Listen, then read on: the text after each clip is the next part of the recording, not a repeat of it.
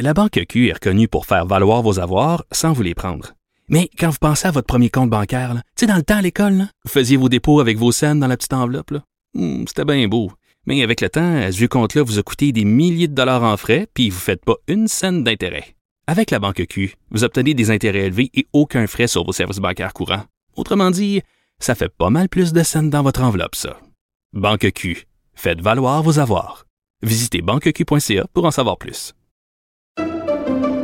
Pendant que votre attention est centrée sur cette voix qui vous parle ici, ou encore là, tout près ici, très loin là-bas, ou même très, très loin. Celle de Desjardins Entreprises est centrée sur plus de 400 000 entreprises partout autour de vous. Depuis plus de 120 ans, nos équipes dédiées accompagnent les entrepreneurs d'ici à chaque étape pour qu'ils puissent rester centrés sur ce qui compte, la croissance de leur entreprise.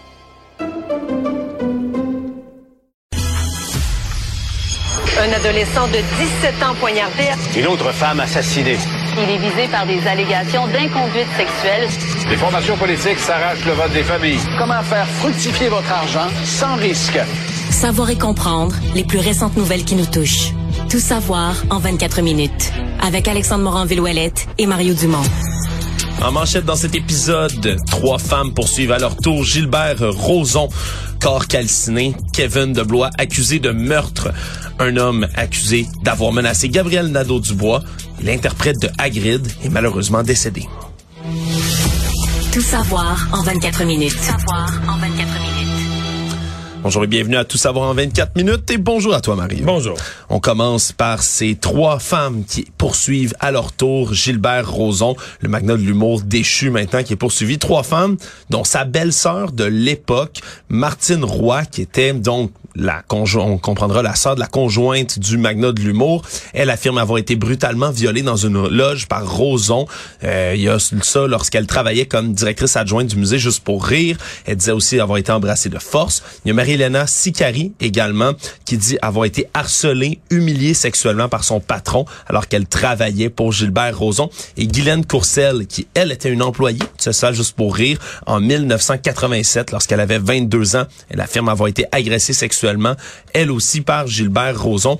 Donc, c'est des poursuites qui s'additionnent comme ça au civil. On est rendu à un montant total là, de toutes les poursuites qui sont faites contre lui de 13,35 millions de dollars. Ouais. Ça commence à faire beaucoup de témoignages aussi pour Rozon qui... C'est ce que j'allais dire. euh, C'est aussi que dans sa défense sur le fait que rien de ça serait arrivé, je sais pas comment en cours c'est reçu, je suis pas avocat, mais j'ai l'impression que l'addition des témoignages à un moment donné donne une crédibilité à, la thèse. Exact. Et il avait été accusé de viol, on se rappellera, en cours criminel, mais avait été acquitté en raison du doute raisonnable. Donc, il est poursuivi pendant ce temps-là, donc au civil un peu partout. Donc c'est des, des poursuites qui se, qui se multiplient. Et lui-même a intenté des contre-poursuites, entre autres contre la comédienne Patricia Tulas et les animatrices Julie Snyder et Penelope McQuaid. Donc c'est toutes sortes de dossiers qui s'additionnent et s'additionnent comme ça en cours.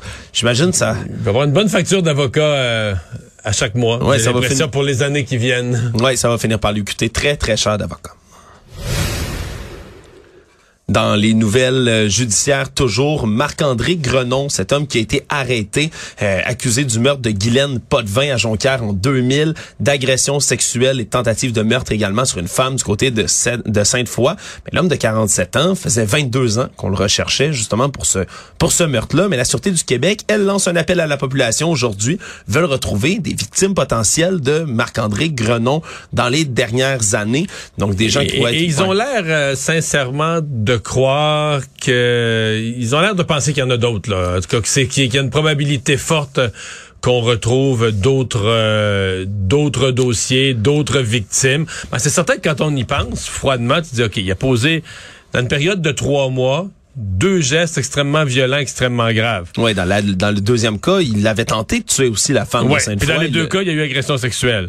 Fait que tu te dis, est-ce qu'il y a, est-ce qu'il pourrait y en avoir avant ou après? C'est pas pas inimaginable. Non, tout à fait. Surtout qu'il y avait des similarités entre les deux cas à l'époque. C'est ce qui avait permis de lier, entre autres, le- les deux les deux événements qui, donc Marc-André Grenon, qui aurait pu faire d'autres victimes. On dit des gens qui étaient mineurs à l'époque, des gens qui étaient majeurs peut-être également.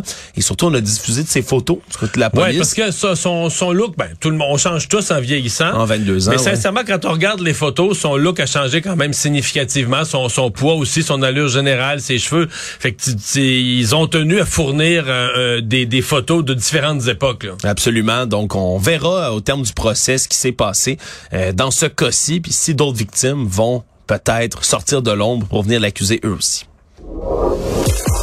Actualité. Tout savoir en 24 minutes. Kevin Deblois, cet homme de 24 ans, a été formellement accusé du meurtre de Karine Bélanger, cette femme retrouvée dans une voiture incendiée en Beauce le 25 septembre dernier. N'a pas semblé ébranlé par la courte comparution à laquelle il a euh, été euh, mis à l'épreuve aujourd'hui. C'est quand même un habitué des tribunaux. Jamais pour des accusations aussi graves, mais c'est un habitué des, des tribunaux. Là. Exact. Déjà qui avait été arrêté depuis quelques jours pour non-respect de ses conditions, étant en liberté conditionnelle depuis le mois de juillet, s'était pas présenté à sa maison de transition telle qu'il était requis. On se souviendra qu'il avait poignardé à de multiples reprises quelqu'un en lui disant qu'il allait le tuer. Et là, maintenant, est accusé de meurtre au deuxième degré, outrage à un cadavre, incendie criminel, vol de voiture et vol de carte de crédit. Ça aussi, c'est un procès qui risque d'être bien suivi parce que c'est un autre féminicide qui s'additionne ici au Québec. Et dans un contexte où quand même, tu avais quelqu'un qui avait à son dossier, ce que je comprends, des libérations conditionnelles, c'est qu'on le libérait malgré des risques de récidive. Donc, on on, on, le libérait en avouant quasiment dans les textes euh, qui accompagnaient la décision qu'on prenait certains risques. Ouais, le type était violent. Véritable bombe à retardement. Ben, c'est ça. Ni plus ni moins. C'est un scénario non plus qui est pas nouveau, Mario. C'est un scénario qui revient. C'est un scénario qui revient et qui, qui me fatigue sincèrement. Est-ce qu'on est va devoir euh, repenser la manière dont le ben système de libération conditionnelle se fait à la limite? Mais je sais pas, euh, je sais pas, Alexandre, les familles, tu sais, un, de tes proches rencontre un fou, se fait assassiner, c'est sûr que tu dois devenir dans un état second. Hmm. Mais bon, tu sais, si c'est une première fois, tu dis, OK, la personne... Mais la société pouvait rien faire. Mais quand la personne a été relâchée, là, tu dis, OK, mais c'est là, on a, le système a quasiment fait exprès. Là. Il était violent. On le savait qu'il était violent. On a écrit dans un rapport de libération conditionnelle pour le sortir avant à terme de la prison qui était un risque on l'a sorti pareil. Puis là, il est venu assassiner ma mère, ma conjointe, ma fille, n'importe quoi, un, de tes proches. Mais je, lisais aujourd'hui les, propos de la mère de cette euh, de cette femme-là. Puis je comprends tellement sa rage. Je me dis comment tu peux, comment elle peut accepter parce que c'est pas comme la fatalité là, c'est pas tu sais la fatalité est déjà dure à accepter. Mais là c'est pas la fatalité, c'est le système, c'est c'est une erreur du système. Ben oui, c'est ça qui est, qui est encore beaucoup plus choquant pour les gens. Côté politique provincial, il y avait une demande de dépouillement judiciaire qui avait été soumise par le Parti conservateur du Québec dans la circonscription de Beauce-Nord. Eh bien, elle a été rejetée, cette demande, il y a quelques euh, minutes seulement. Décision qui a été rendue par la juge de la Cour du Québec qui avait mis en cause des gens délibérés la requête mercredi dernier après l'avoir entendu. Donc, c'est Olivier Dumais qui était le deuxième candidat, qui était derrière le candidat Caquès Luc Provençal. Seulement 202 voix les séparaient. 372 12 bulletins de vote avaient été rejetés. Et les avocats euh, du Parti conservateur, eux, plaidaient qu'il y avait des irrégularités lors du recensement de certains votes. Donc, ça ferme la porte, pour l'instant, à l'entrée du Parti conservateur à l'Assemblée nationale. Ça veut dire que c'est officiel qu'Éric Duhem n'aura pas de député. C'était le seul, quand même très mince espoir, avec 202 votes à revirer. Je vais t'avouer que je suis quand même un peu étonné. Compte tenu de l'importance de l'enjeu, compte tenu de l'importance de l'enjeu démocratique, de dire que dans un comté, tu vas être sûr, même si tu es sûr à 99,99%, non, tu vas être sûr à 100% que tu as le bon résultat, le bon décompte des votes. Est-ce qu'on pourrait dire aussi compte tenu des électeurs du Parti conservateur, qui, je ne veux pas tous les mettre dans le même panier du tout, mais qui pour plusieurs voient des complots parfois un peu partout? On ben moi, je, méfiance envers le système. moi, j'aurais, je m'attendais à ce qu'il y ait un recomptage. C'est plus, mais c'est vrai que il faudrait que je revoie dans mes dossiers. Généralement, c'est plus serré que ça. J'ai vu des recomptages à 35 votes, 60 quelques votes d'écart, 202 c'est plus gros comme écart, mais c'est quand même en bas du 1% des votes totaux que la loi prévoit qu'un recomptage est possible, parce qu'en haut de ça, le recomptage est même pas admissible. Mm-hmm. euh, tu dis si les gens, les partis sont prêts à payer les, les, les, les c'est y a un coût pour la collectivité aussi à payer le juge, mais si les partis sont prêts à payer les frais d'avocat pour faire le recomptage des votes, je suis euh, bon. Je comprends que ça a été jugé. On n'a pas jugé qu'il y avait de, qu'on avait fait la démonstration qu'il y avait eu la moindre irrégularité et tout ça. Mais quand même, moi, je, je, suis, je suis étonné. Je suis étonné. Je, je sais pas, il faut pas remettre en question les décisions des juges, mais il me semble que ça aurait pas été si grave que ça de prendre le temps de recompter les votes, puis d'arriver de dire à la limite, ben voilà, on arrive à la même conclusion. Il y a 200 votes d'écart. Hum. Une chose qui pourra rassurer les partisans du Parti conservateur, par contre, c'est que ceux et celles qui ont utilisé un crayon à l'encre, donc un stylo, pour marquer leur bulletin de vote, comme ça avait été, je rappellerai, un mouvement sur les réseaux sociaux qui était parti en disant si vous écrivez avec le crayon, donc un crayon à mine, crayon plomb, qu'on vous donne à l'isoloir et que vous inscrivez un vote pour le Parti conservateur du Québec, eh bien, il, sera effacé. Oui, ils vont l'effacer. Oui, ben ce qui était complètement faux même à ce moment-là. Mais ce qui était, ce qui démontrait la frange du parti, c'est pas tout le monde, mais la frange du Parti conservateur qui est méfiante envers les institutions. Mais plus que méfiante, qui est complotiste, qui pense que, tu sais, qui est dans l'idée que tout est arrangé partout tout le temps, puis que déjà, puis c'est toujours un peu drôle parce que tu te dis, mettons que tu te mettais effacé, mettons la, tu te mettais à effacer des votes. Mais là, dans la pièce, là, où les votes, tout, se fait. C'était pas tout seul. Il y a des, dizaines, caché dans un coin. Non, non, pas il y a, mettons qu'il y a cinq tables de vote, qu'il y a cinq tables, il y a quatre personnes, ça fait cinq fois quatre, vingt, plus d'autres, des témoins, plus. Là, t'as, t'as 30 personnes dans la pièce, là. Puis il y a même pas de gomme à effacer au bout des petits crayons. C'est pas la, la petite efface rose au bout. arrive avec un efface, tu dis, OK, mais imagine-tu l'ampleur du risque qu'un des 30, là, soit un, un conservateur caché qui l'a pas dit, mais qui est conservateur, puis qui va aller dire ça à tout le monde ou qui va le photographier, mais parce qu'on est dans un monde où il n'y a plus rien qui se cache. Je veux dire, même les fraudeurs, une fois qu'ils sont trois qui le savent, tu sais, s'ils sont deux qui le savent, sont ça corrects. par couler. Si un troisième qui le sait, ça va finir par couler. Alors, de penser que des complots se font dans des pièces ou dans des lieux où il y a des dizaines et des dizaines de personnes, puis il n'y en a jamais un qui va parler. Là. Tout le monde est toujours tout, tout, tout étanche sur le complot. Ouais. Je veux dire, oh mon Dieu, que ces gens-là, leur vie doit être pénible. Mais la culture du secret dans les théories du complot, Mario, c'est quelque chose qui se répète, imagine. Alors que dans la vraie vie, le secret, s'il y a une chose qui tient pas, le secret secret. Dans un parti politique, c'est pas compliqué, là. Dis quelque chose au caucus, c'est sûr que c'est dans le journal. Il y en a un qui va parler.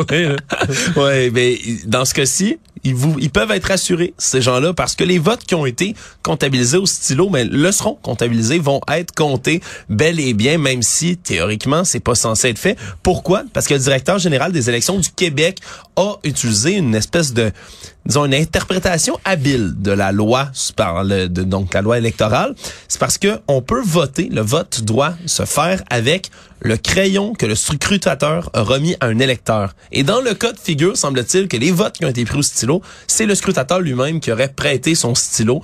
Donc, on dit que c'est correct qu'on peut comptabiliser les votes qui ont ainsi été faits. Puis on souligne que l'utilisation du stylo, ça n'a jamais été fait dans Beauce-Nord en général. OK. Mais est-ce que on, est-ce qu'il y en a qui ont été marqués au liquid paper? ça, ça, il efface nos votes, il efface nos votes. Savoir et comprendre. Tout savoir en 24 minutes. Il y a un homme de la Montérégie qui a été accusé d'avoir proféré des menaces à Gabriel Nadeau-Dubois, le co-porte-parole de Québec solidaire. Tout ça au lendemain de l'élection du 3 octobre dernier. C'est Benoît 40, un homme de 50 ans qui aurait fait des menaces sur les réseaux sociaux. Deux chefs d'accusation qui sont déposés contre lui avant de le libérer avec une interdiction de posséder une arme à feu et une amende de 1000 dollars. Il comptabilise donc dans les 31 arrestations qui ont été faites là, depuis le début de la campagne électorale. Je rappelle 200 signalements au total qui ont été faits. Mais je pense que il y a une combinaison. C'est sûr qu'il y a un problème, là. Il y a un problème de, de, menaces, de, folie sur les réseaux sociaux, d'agressivité envers les élus de tout parti. Mais je pense aussi que à cause de ça, on est arrivé à une tolérance zéro, là.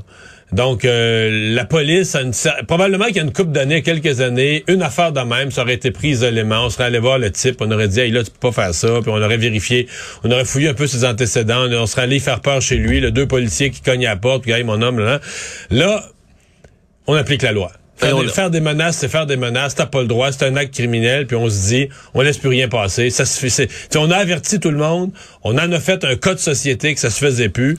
Et j'ai l'impression qu'on est beaucoup plus sévère à faire appliquer la loi, à dire, regarde, dans le code criminel, t'as pas le droit de faire des menaces. Tu fais des menaces, tu vas payer pour. C'est mon, c'est mon impression qu'il y a plus de la, la tolérance qui existait quand c'était un phénomène rare, marginal. Cette tolérance-là est disparue. Oui, c'est disparu. Puis d'ailleurs, nos collègues de l'équipe de JE ont suivi des gardes du corps des différents partis politiques durant la campagne électorale vont diffuser ça très bientôt, même ce soir, si je ne m'abuse. Ils ont découvert que ben, les agents là, étaient entraînés des semaines à l'avance pour maîtriser d'éventuels suspects. Il y avait des listes d'individus qui pouvaient présenter un risque qui se trouvait proche des lieux visités par les politiciens qui étaient dressés.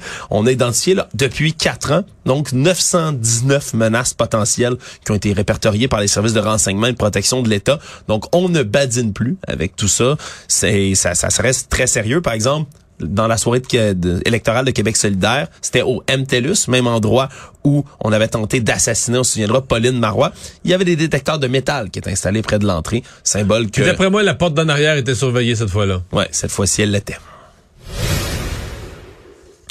Parlant de Québec solidaire, on apprend aujourd'hui que le gouvernement Legault envisage d'imposer des nouvelles taxes sur les voitures les plus polluantes une taxe qui avait soulevé les moqueries de François Legault il a cela pas si longtemps durant la campagne électorale en disant que c'était pas le temps de mettre ça des taxes comme celle-là sur le dos des Québécois en période d'inflation. On apprend que le ministère des Transports du Québec eux sont en train de regarder pour des propositions semblables une appel d'offres qui a été lancé mardi fait en sorte qu'on on a l'objectif de compenser les revenus qui sont générés par la taxe sur les carburants entre autres donc Comment on ferait ça?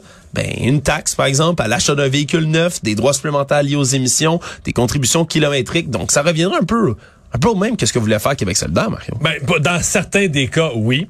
Euh, c'est euh, extrêmement maladroit parce que comprenons-nous bien, euh, autant François Legault aujourd'hui que François Bonnardel, le ministre des Transports, que j'ai reçu à LCN, disent non, non, oubliez ça.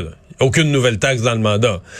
Donc, puis je, je, le crois, je pense pas qu'il y ait aucune question de faire de nouvelles taxes. Donc, la maladresse, ce qu'ils disent, c'est au fur et à mesure qu'on va avoir des véhicules électriques, un, quart, un tiers, à moitié des véhicules électriques, les taxes sur l'essence vont devenir une source de revenus très décroissante pour le gouvernement.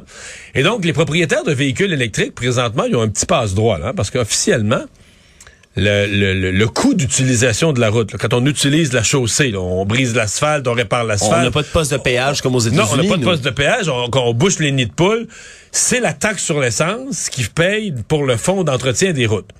Donc, c'est comme si présentement, ben, on subventionne l'achat d'un gouvernement d'un véhicule électrique. Le gouvernement donne un chèque. Puis en plus, ben, on te permet de rouler gratuitement parce que tu n'as pas de contribution véritable au réseau routier. À part peut-être ton immatriculation pour une petite partie. Mais euh, le gouvernement dit donc dans l'avenir, quand les véhicules électriques vont devenir la moitié des véhicules ou même majoritaires, il faudra trouver une façon de les faire contribuer.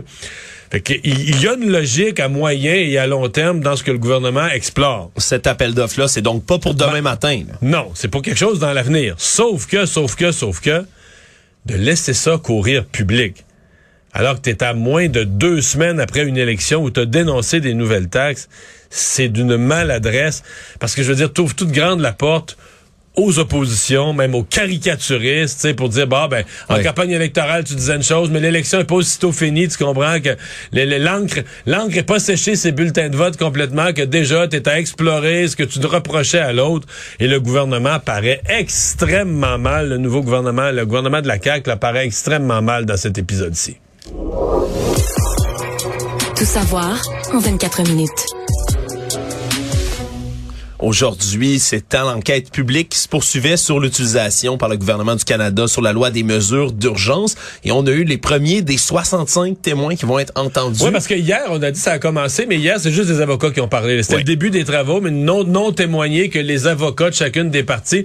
Alors, dans le fond, c'était ce matin que vraiment on commençait à entendre le, monde, les témoins. Exact. Puis des témoins, il y en a de tout acabit. Là. On en parlait récemment, toi et moi. C'est des politiciens comme Justin Trudeau qui va être là, plusieurs des ministres, la vice-première ministre également qui va devoir témoigner. Il y a des gens du convoi de la liberté eux-mêmes qui vont devoir se présenter. Le chef de la police d'Ottawa, l'ex-chef plutôt, Peter Slowly, d'ailleurs, qui avait fait rire de lui un peu à cause de son nom et de son sa lenteur d'intervention, on s'en souviendra, devra lui aussi témoigner. Mais là, aujourd'hui, c'était ce qu'on pourrait appeler les victimes. Les victimes de tout ça, Victoria de la Ronde en fait partie, du moins c'est ce qu'elle prétend, une retraitée qui, elle, témoignant en premier aujourd'hui, raconte que... Elle, a vit, elle vit au cœur du quartier. Là. Vit au cœur du quartier. C'est une malvoyante à la base, donc elle, elle, a beaucoup plus besoin de ses autres sens que la moyenne des, ans, des gens. Et les klaxons étaient tellement incessants qu'elle dit qu'elle aurait perdu une partie de son ouïe maintenant. Elle était piégée dans sa résidence. Elle a pensé à se mettre des bouchons dans les oreilles, mais elle avait peur de pas entendre, par exemple, une alarme de feu. Elle dit qu'elle a de la difficulté encore aujourd'hui quand elle entend des klaxons ou qu'elle sent l'odeur de l'essence. Se faisait barrer la route par les manifestants dès qu'elle sortait. L'autre témoignage venait de Zexi Lee, qui est une jeune fonctionnaire de 22 ans, qui, elle, avait lancé un recours collectif contre les camionneurs, les organisateurs du convoi. Elle témoignait que quand elle marchait dans les rues de la capitale, elle se sentait pas en sécurité du tout, qu'elle se promenait avec son masque à ce moment-là. On rappelle, c'était la pandémie, hein. c'est une des, causes de tout ça. Et les gens qui sortaient des commerces avec des masques se faisaient insulter par les gens du, convoi. Ben oui, des moutons, euh, rentrent chez vous, euh, des, insultes qui fusaient d'un peu partout. Et donc, ces gens-là qui disent ne vraiment pas s'être sentis en sécurité, mais surtout pour Madame de la Ronde, de perdre une partie de son ouïe en raison des klaxons, on s'en souviendra, c'était extrêmement bruyant. Les, des, vidéos qui partaient, qui montraient qu'à Ottawa, même en pleine nuit, parfois on klaxonnait, klaxonnait, klaxonnait. Ça a été l'enfer pour les résidents du quartier. c'est ce qu'on démontrait aujourd'hui dans de nombreux témoignages. Donc ça va se poursuivre, mais j'ai l'impression que plus on va en entendre parler, plus il va y en avoir comme ça des, des témoignages qui vont ressortir, qui vont démontrer. Mais il fallait, il fallait entendre ceux-là, c'est-à-dire que en toile de fond, de tout le reste. Parce qu'après ça, on aura des débats plus politiques. Est-ce que le gouvernement a pris les bons moyens? Est-ce que le gouvernement a pris un moyen exagéré? Est-ce que juridiquement, les lois ordinaires du Canada auraient pu permettre de régler cette situation-là avec une police d'Ottawa plus compétente? Mais, je veux dire, la toile de fond, la base, là, les gens qui ont été les victimes, les commerçants, les résidents, les gens d'Ottawa, je pense que c'était absolument essentiel de les, de les entendre. Le village québécois d'antan, qui est situé à Drummondville, a dû fermer hier sa maison d'horreur appelée Hôtel 31 dans le village hanté qu'ils ont chaque année pour, à l'occasion de l'Halloween en raison de son concept qui a choqué quelques individus, Mario. Concept qui abordait des sujets tabous comme la sexualité, par exemple, le sadisme, la vulgarité. Tout ça, on voulait surprendre à ce moyen-là la clientèle en provoquant le malaise. C'est ce qu'on disait. Selon certains témoignages, ça allait peut-être un tout petit peu trop loin. On pensait entre autres témoignage de Patrick Oligny, qui lui a visité le village il y a une semaine, qui disait, ben, quand on rentre, on voit une vidéo, il y a un homme et une femme qui ont une relation sexuelle. Après ça, dans l'autre pièce, il y a une actrice qui est debout devant nu, les seins à l'air, qui joue avec un jouet sexuel. L'autre pièce après, il y a une actrice qui est attachée les mains dans les airs, qui se fait fouetter légèrement par un autre acteur. Il dit, pour être déstabilisé, j'ai été déstabilisé, ça c'est certain, mais est-ce que ça allait trop loin comme bon ça? Goût? Est-ce que c'est de bon goût d'avoir des, mais, euh, acteurs La question que je me posais, est-ce que parce que techniquement des maisons hantées tout ça, euh, c'est accessible aux mineurs? Pas celle-là. Pas celle-là. Il y avait une personne à l'entrée qui vérifiait des pièces d'identité. C'était 18 ans et plus effectivement. Au moins on s'était assuré quand même de ce côté-là. Puis c'est ce qu'on dit du côté du village québécois d'antan. On n'endosse pas là l'image dégradante, euh, des dégradants envers les femmes. On voulait pas provoquer, on voulait provoquer un malaise, mais pas que les gens se sentent offensés ni plus ni moins. On pensait déstabiliser les gens qui rentraient. Faut croire quand même qu'on a peut-être forcé la note. La femme, la femme, les seins nus avec un, un gars de Michel dans les mains, c'est moi je pense que je, je, suis pas habitué de voir ça dans les maisons hantées. Pour, pour étonner les gens, c'est un succès, mais est-ce que c'est de bon goût euh? Mais l'autre affaire, est-ce que ça a vraiment rapport avec l'Halloween? Parce que la force, c'est le but, c'est de faire peur. Là. Ouh, une femme nue. Je sais pas. Pas sûr. Le monde. Triste nouvelle pour les fans d'Harry Potter. Aujourd'hui, l'acteur britannique Robbie Coltrane, qui est connu pour avoir interprété le rôle du demi-géant Hagrid dans la saga de films. Il me semble que c'était le plus sympathique de tous les personnages. Je suis ah. pas un spécialiste d'Harry Potter, je les connais un peu, mais il me semble que c'était le plus gentil, le plus sympathique de tous les personnages. Je, je vais pas dire que je suis un spécialiste d'Harry Potter, mais je connais bien la série, puis effectivement, c'est un des personnages les plus gentils, les plus aimés de la communauté, euh, le demi-géant qui fait qui aide Harry Potter, qui est la première figure sympathique dans le film, qui l'initie au monde des sorciers. Euh, vraiment un visage sympathique, mais malheureusement... Qui était jeune quand même? Ben 72 ans, tout de même, 72 ans, qui est décédé à l'hôpital. On n'a pas dit exactement de quoi il est décédé encore. Euh, mort en Écosse, lui qui était... C'est un Écossais, c'est ça. Effectivement. Et qui ne mesurait pas... Euh, 3 mètres de haut, non, non, 1 mètre 86 pour les besoins du film. Il y avait des trucages, effets spéciaux qui donnaient l'impression. 1,86 c'est 6 pieds 1, 6 pieds 2. C'est quand même une bonne grandeur. Là, pas tout petit, mais on le rendait beaucoup plus grand grâce à, la, à la magie du cinéma. Donc, c'était fait connaître, lui, au milieu des années 90. Je jouait dans une série policière britannique appelée Cracker. Il avait également joué dans la saga James Bond. Pour ceux qui ne savaient pas, il est dans deux films, Le Monde ne suffit pas et GoldenEye. Il jouait un mafieux russe, ex-agent du KGB. Donc, euh, ça va être triste quand même. Ça ajoute à une liste qui. Mais on imagine même- la tristesse de Buck, son hippogriffe. Exact. Il sera le premier certainement à verser quelques larmes. Et en terminant, Mario, cette nouvelle qui a fait le tour du monde aujourd'hui, coup d'éclat des militantes écologistes du mouvement Just Stop Oil qui se sont rendus jusque dans la National Gallery de Londres Bravo. pour lancer de la soupe à la tomate Bravo. sur le château de Van Gogh. Des militants. Des militants et militantes exact qui étaient sur Ils place. voulaient nous faire réfléchir. Oui, le, Ah, ta- ben oui, le ben oui, tableau de Van Gogh, les tournesols, hein, le tableau extrêmement célèbre, qui est protégé par une vitre, on va le dire. Donc, euh, ne vous inquiétez pas, ce, chef-d'œuvre absolument magnifique n'a pas été véritablement vandalisé. On a quand même arrêté les militants militantes qui étaient sur place pour dégradation. Je sais pas exactement quel chef d'accusation ça va entraîner au Royaume-Uni, mais je comprends Mario que t'es pas fan de ce genre de coup de pub. En fait, j'ai beaucoup. Il y, y a une partie qui m'horripile vraiment parce que bon, d'abord, briser l'art. Moi, je suis un amateur d'art, puis t'as pas, pas de raison. Il y a rien qui rien qui justifie de faire ça. Deux, c'est quand tu fais ça, c'est il y a t'es vraiment un ticoun qui se pense au-dessus de tout là qui a plus toi t'as ta t'as ta cause là puis t'es sûr que t'es un sauveur de la planète puis là tout le reste c'est les œuvres d'art tout ce que l'humanité a fait d'autre là ça tout tout secondaire par rapport à toi ce que tu penses qui est important aujourd'hui à cette date-ci. Alors c'est une prétention énorme une prétention extrêmement désagréable. Mais outre ça techniquement si t'as une cause tu devrais toujours vouloir te rallier des gens et je sais pas qui tu peux te rallier, je sais pas qui tu peux convaincre, je sais pas qui tu peux amener à ta cause en faisant pareil sottise, en faisant pareil imbécilité. Résumer l'actualité en 24 minutes, c'est mission accomplie.